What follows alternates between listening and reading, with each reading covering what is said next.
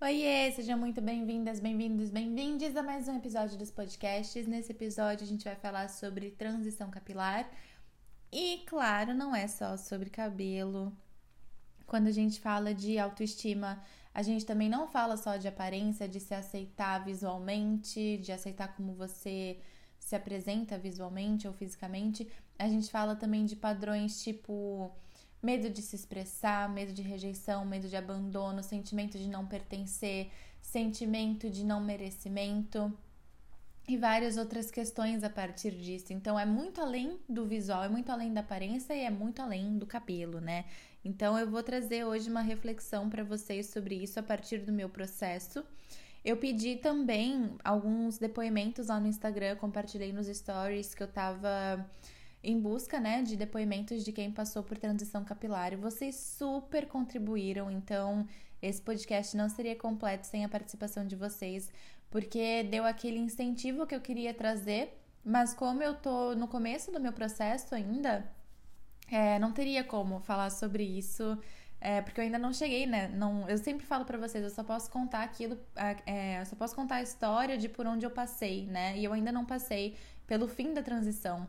Então foi muito importante coletar esses depoimentos para poder compartilhar aqui com vocês e dar aí um incentivo também para quem está passando por esse processo assim como euzinha. Mas para contar o meu processo, eu nunca alisei o meu cabelo assim com progressiva, com essas químicas mais fortes, mas eu fiz botox e sempre me disseram que o botox não alisaria o meu cabelo, que ele só daria uma domadinha, né? Eu vou usar bem essa palavra, tá? Eu sei que muitas de vocês que trabalham com isso e estão aqui me ouvindo hoje vão saber falar melhor disso do que eu. Realmente eu não tenho propriedade para falar sobre o que, que, que química que faz o que com o cabelo, mas essa foi informação que me passaram em diversos lugares onde eu é, passei por esses procedimentos. Então sempre me falaram em vários lugares que eu fui que o botox seria uma coisa mais leve para o cabelo, que ele não daria aquela chapada. E sempre que meu cabelo começava a apontar Tipo, a raiz começava a aparecer assim mais enroladinha, eu já tocava pro salão e alisava a raiz de novo. Então, é, ele sempre teve um movimento, assim, fazia umas ondas, nunca foi aquele lisão, mas nunca foi nem perto do que ele realmente é em sua natureza. Eu usei meu cabelo cacheado até mais ou menos uns 16, 17 anos, e aí eu comecei a alisar porque ele já não fazia. No começo ele era bem definido, depois ele parou de fazer cachos tão definidos. Eu achei que ele estava sem forma e falei, bom, já que é para ser assim, vamos então meter uma química, né? É, até aí, para mim já era um processo independ... É, de certa forma me dava independência, porque o cabelo enrolado, para quem tem cabelo enrolado, vai entender, ele dá bastante trabalho, né? E aí, com a química, o que que acontecia? Eu, pod eu podia realmente. Eu podia, todo mundo pode, né? Mas eu sentia que eu podia sair do banho, pentear o cabelo e deixar ele secar naturalmente. Então, a química trazia essa liberdade de secador, de chapinha, de o que fosse para mim. E o cabelo cacheado também, percebam. O cabelo cacheado era a mesma coisa. Eu saía do banho, penteava o cabelo, só que o que, que acontece? Ele não ficava domado. E eu vou usar essa expressão porque foi o, que, foi o grande insight que eu tive quando eu comecei a transição capilar. É, o cabelo cacheado e o cabelo com química, na minha experiência, me davam o mesmo trabalho. Ou seja, eu saía do banho, penteava o cabelo e deixava ele secar naturalmente. Era a mesma coisa, tirando que o cacheado dava ali uma amassadinha que não tomava nem 10 segundos do meu tempo. Então, o grande pretexto que eu tinha para usar o cabelo com química era que era mais prático. E eu tava me enganando, porque na verdade eu tinha o mesmo processo de sair do banho e deixar secar naturalmente. Eu não fazia escova, eu não fazia chapinha, nada disso. Então, para mim, dava na mesma. Só que eu me enganando, falava, não, realmente é mais prático. O que é mais prático, eu queria dizer, é mais fácil de controlar. Por quê? O cabelo cacheado, ele vai sair do jeito que ele quer e você que lute. Ou que não lute, você que aceite, né, meu bem? E o cabelo liso, eu fui percebendo que, pra mim, tá, gente? Quem tem cabelo liso natural vai ter outra percepção. Essa é a minha percepção do meu cabelo sendo enrolado e depois quando eu usei ele liso. Pra mim, o cabelo liso, ele também, é, ele também, né? Ele embaraça, ele também tem os seus momentos de rebeldia, né? Tem frizz igual. Mas o cabelo enrolado, a minha sensação, minha pessoal, é que ele é mais difícil de domar. Quando é, na quarentena a gente não, a gente começou a não poder sair para alisar, ele foi crescendo, ele foi crescendo e que eu achei muito engraçado, o meu cabelo ele crescia enrolado, só que ele veio com uma força que eu nunca vi.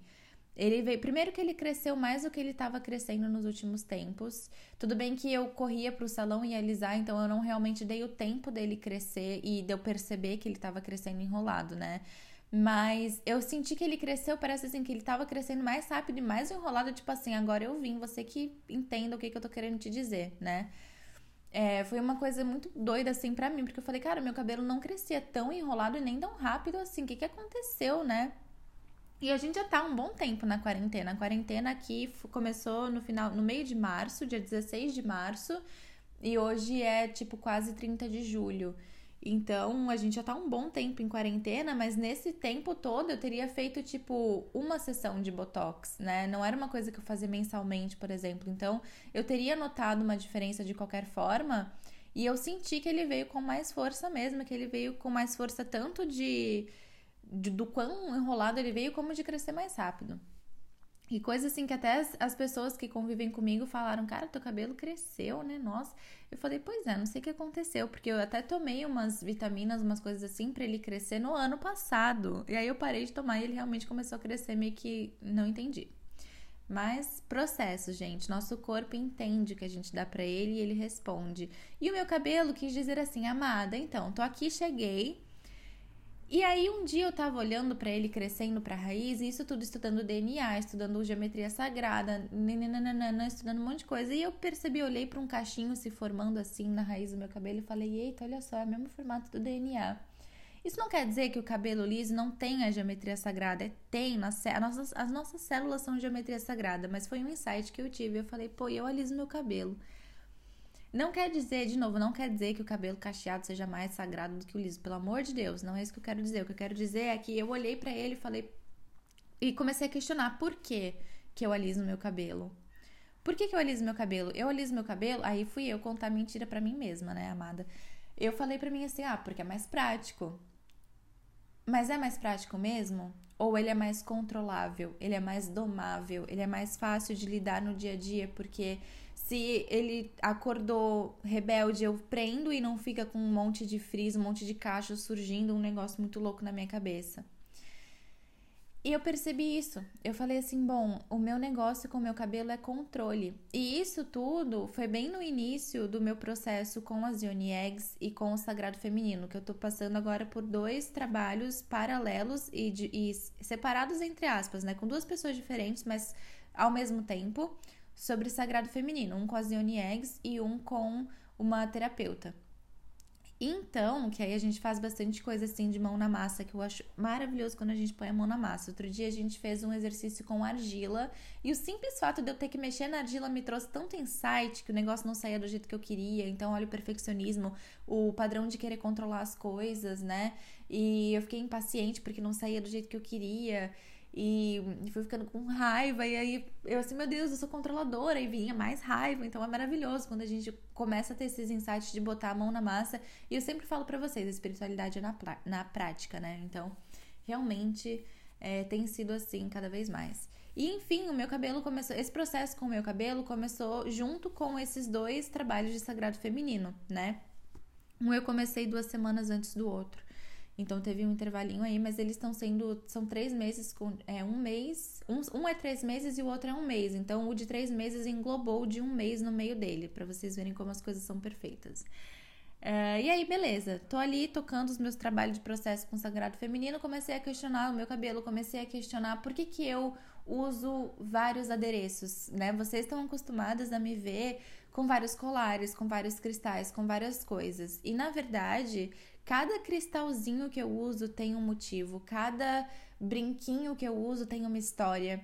É, por exemplo, alguns são de conchinha, outros são de cristalzinhos, outros têm formato de lua. E isso tudo de, tem uma história para mim. Tudo isso diz algo para mim e sobre mim. As minhas tatuagens também, todas elas dizem, e não que precise, né? A gente pode. Ah, o que, que é essa tatuagem? Eu fiz porque eu tô afim de fazer. As minhas, elas também têm um significado. É, e não quer dizer que a sua tatuagem seja menos do que a minha se não tiver significado, porque tem umas que a gente faz assim, ah, é porque eu tava afim, eu gostei, quis fazer paciência, é isso aí mesmo. Eu tenho uma assim, que no fim ela, ela criou um significado, né? Mas o significado dela pode ser justamente esse, me permitir fazer o que eu tava afim de fazer. Mas o que eu quero dizer é, eu comecei a me questionar sobre as coisas que eu uso para me apresentar para o mundo em relação à minha aparência. Como eu uso meu cabelo, como eu é, se eu me maquio, se eu não me maquio, quando eu me maquio, quando eu não me maquio, é, quando que eu uso adereços, quando eu não uso adereços. No dia a dia, nem sempre eu tô cheia de penduricalho, né? De cheia de colar, cheia de cristal, cheia de nananã. Mas quando eu vou, por exemplo, apresentar um trabalho, quando eu vou fazer uma vivência, quando eu vou gravar um workshop, é uma, é uma das coisas que faz eu entrar no clima, porque tem, tem ligação com a nossa ancestralidade, com as sacerdotisas, com o Egito, com os cristais da Atlântida, com tanta coisa, e aquilo eu comecei a perceber que é um ritual para eu entrar no clima para fazer os trabalhos. Então eu comecei a questionar várias questões assim, e aí eu cheguei no meu cabelo e aí isso desenrolou toda a questão do controle, e eu falei, tá bom. Eu vou ver como é que eu me sinto deixando o meu cabelo crescer. E eu não sei se eu vou fazer a transição ou não, porque eu não sei como é que eu vou responder a ele crescendo. Beleza. E aí ele começou a crescer. E aí eu comecei a surtar, que eu falei, meu Deus do céu, é um misto de. É um misto muito louco, porque ao mesmo tempo que você olha para seu cabelo e fala, ai, agora eu tô me reconhecendo, esse é meu cabelo, que poderoso meu cabelo, uau, amei. Você fala, pelo amor de Deus, eu preciso de uma chapinha agora, preciso alisar o meu cabelo, porque senão eu não vou sair na rua, porque senão vai parecer que eu tô é, descabelada. Sei lá, várias crenças estúpidas que a gente tem. Então eu, eu tô convivendo com as minhas crenças estúpidas e eu fiz um acordo comigo mesma de quando eu sentir necessidade alisar o meu cabelo nesse processo, né? E se eu não quiser passar pela transição em algum momento onde quando a gente puder voltar aos salões e tal, eu vou lá e vou alisar meu cabelo se assim eu sentir de fazer. Porque não adianta a gente também falar de liberdade de expressão e julgar o outro porque alisa o cabelo, percebem? Se uma pessoa que tem cabelo enrolado quer alisar o cabelo, não quer dizer que ela tá domando a liberdade dela porque se a vontade dela é ter o cabelo liso, ela tá honrando a liberdade dela alisando o cabelo. Então tem casos e casos. Tem casos onde a gente permitir que o nosso cabelo nasça enrolado quer dizer a nossa liberdade, e tem casos que a gente alisar o cabelo é a expressão da nossa liberdade. Depende do que você tá afim de fazer. Então eu tô falando aqui sobre é, o meu processo, o meu exemplo com o cabelo cacheado. Mas se eu sentir de de repente ir lá alisar o cabelo, também vai ser expressão da minha liberdade. Assim como muitas outras pessoas alisam o cabelo e é assim que elas se sentem melhor e elas estão expressando a liberdade delas assim. Então nunca, é, nunca eu. É, então não entendam o que eu tô dizendo como se você alisa o seu cabelo você está se reprimindo. Não é isso. É um processo de experimentação que eu tô passando agora e que eu tô compartilhando com vocês. Mas se em algum momento eu ou outras pessoas sentem de lá alisar o cabelo, elas estão também se expressando através do cabelo liso, né? Cada um com sua expressão. Quando alguém faz trança no cabelo, né, tá fazendo isso. Quando alguém coloca glitter na cara ou faz um delineado no olho ou usa um batom vermelho, também tá se expressando através daquilo. A questão é o que tem por trás disso.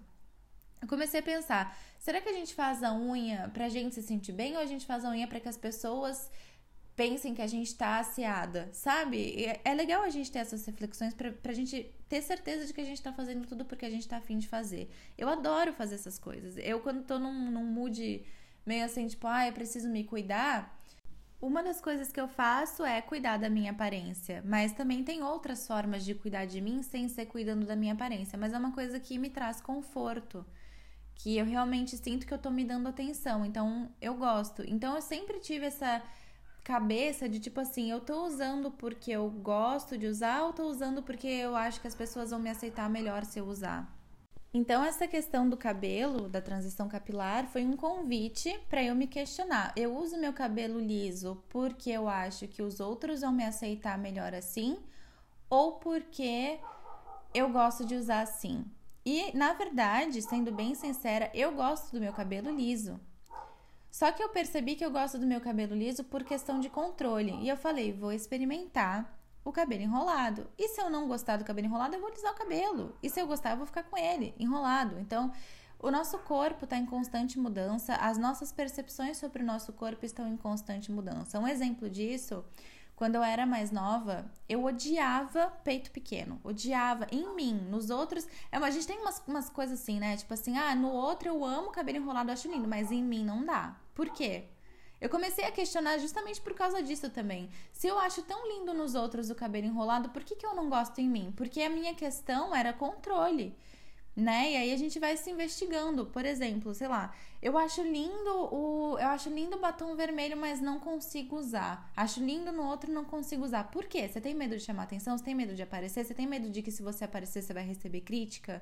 E se você receber crítica, isso é uma sensação de abandono e rejeição? A gente tem que investigar essas coisas, porque essas coisas do dia a dia mostram pra gente o caminho da, do nosso aprimoramento pessoal e não é pro outro, é pra gente mesma, é pra gente aprender a se amar. Vamos citar RuPaul? Vamos! Eu falo que drag queen é tudo, gente. Como você vai amar o outro se você não ama a si mesmo? Essa é a questão. Como é que você vai amar qualquer pessoa, qualquer coisa, qualquer ser? Como é que você vai dar amor pro planeta, pros animais, pros bichos, pros seus parentes, se você não ama você mesmo? Isso é muito sério. Então, é legal a gente começar a se questionar dessas coisas no nosso dia a dia, porque isso vai trazendo insights sobre o que a gente pensa a nosso respeito. E com o meu cabelo foi assim. Mas voltando ao que eu tava dizendo, há um tempo atrás eu não gostava do meu peito. Eu falava assim, poxa, peito no outro, peito pequeno eu acho bonito, mas em mim eu acho feio. Que coisa. E o meu sonho era botar silicone. E aí a gente vai entrar também na questão dos procedimentos estéticos, porque é justamente a mesma coisa do cabelo, mas, mas só pra eu lembrar de falar isso depois. Mas enfim. Eu comecei a pensar, por que, que eu acho bonito no outro e em mim eu acho feio? E eu comecei a trabalhar a aceitação do meu peito pequeno como ele era. Eu tenho as costas largas e o peito pequeno e eu achava que eu ficava masculinizada. Olha só a cabeça do ser humano onde vai. Eu, eu não era feminino o suficiente com ombros largos e peito pequeno. Gente do céu. Meu Deus do céu. Mas é isso, né? A gente vai se trabalhando, tá tudo bem. E várias, várias crenças ainda existem hoje, né? Várias crenças que provavelmente daqui uns dois, três anos eu falo, meu Deus do céu, ainda posso ter hoje, né? Então, compaixão com nós mesmos também. Mas eu tinha essa crença do peito pequeno e comecei a trabalhar a questão do peito pequeno. Para vocês terem ideia, eu usava para ir para academia um sutiã de bojo embaixo do top para parecer que eu tinha mais peito, porque era muito feio ter peito pequeno. E aí, com o tempo, eu fui tirando o sutiã de bojo, comecei a usar só top. Eu fui tirando o biquíni de bojo, comecei a usar biquíni de cortininha, assim, normal. É, nada contra biquíni de bojo também, né? Mas enfim, aceitei meu peito. Quando eu tava feliz com meu peito, já usando o biquíni que eu queria usar, o que eu, que eu realmente queria usar, porque eu não gostava de eu não gostava de usar aqueles biquíni de bojo que você aperta assim, faz uma cachoeira depois que fica cheio de água. Eu não gostava disso. E aí quando eu comecei a usar o biquíni, que eu falei, pô, agora eu aceitei meu peito, uhul, já, já andava até sem sutiã, que já metia os, as, os croppedzinhos tudo sem sutiã. Aí veio a amamentação, né, amores? E aí, o que, que aconteceu com o meu peito? Foi para lá no útero. E aí, o que, que acontece? Nessa hora, eu pensei assim, pô, tanta luta, né? Tanta luta para aceitar meu peito, aí meu peito despenca. Pô, e agora? Como é que eu vou aceitar meu peito de novo? Então, o nosso corpo ele tá em constante mudança. E a gente também. Tem coisas que antes, tipo, antes eu falaria o quê? Eu preciso de um silicone.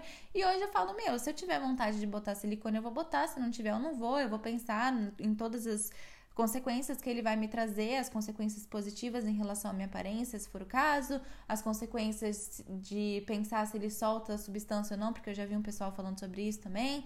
É, vou estudar o que que, né, tudo, a, toda a questão médica de saúde, energética, e aí eu vou decidir se eu quero ou não botar silicone.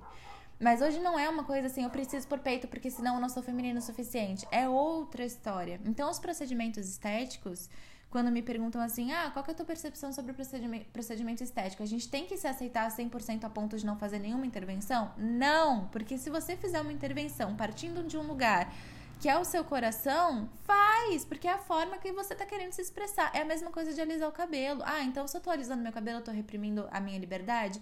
Não. Se você quer se expressar dessa forma, tá tudo certo.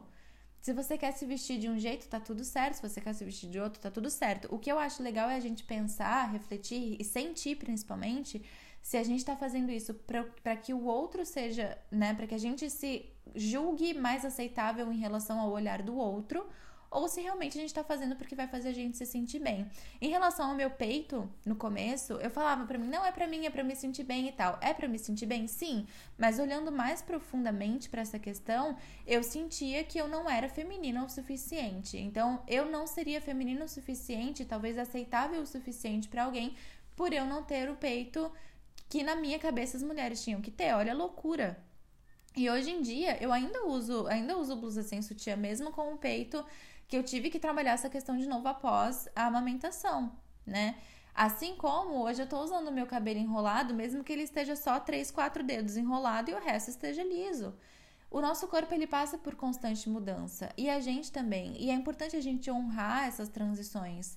É, tudo é uma eterna transição. Não é porque o seu cabelo atravessou ali os dois anos que você não vai passar por outra, outra forma de transição. Por exemplo, eu passei a aceitar meu peito, agora eu tô trabalhando meu cabelo, daqui a pouco eu vou ter que mexer em outra coisa. Porque as coisas vão vindo pra gente trabalhar mesmo. Por exemplo, pelo. Pelo é uma coisa que eu tive que trabalhar também. Porque eu achava um absurdo mulher ter pelo. Gente, a gente tem a cabeça que tem hoje, não é porque nasceu assim, vamos falar a verdade, é porque a gente vai se trabalhando, né? Então, eu já trabalhei questão de pelo, já trabalhei questão de peito, já trabalhei estria, celulite, é, um monte de coisa. Eu não usava shortinho. Short, é nem shortinho, eu não usava short. Eu só andava de calça porque eu tinha vergonha da minha celulite e às vezes de estar tá muito branca. Olha só.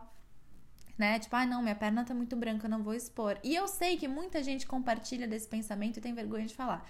Muita gente não usa calça porque tem vergonha da celulite, da estria, de ser muito branca, da coxa ser gorda. E outra coisa que eu acho muito importante também é a gente trabalhar com nós mesmas a questão de o gordo automaticamente ser algo negativo. Isso é muito errado. Isso é muito. Tipo assim, ah, Ingra, não existe certo ou errado, mas isso não faz sentido nenhum. Porque quando a gente coloca o gordo como algo negativo, a gente tá automaticamente reforçando os padrões que a gente luta pra não ter mais.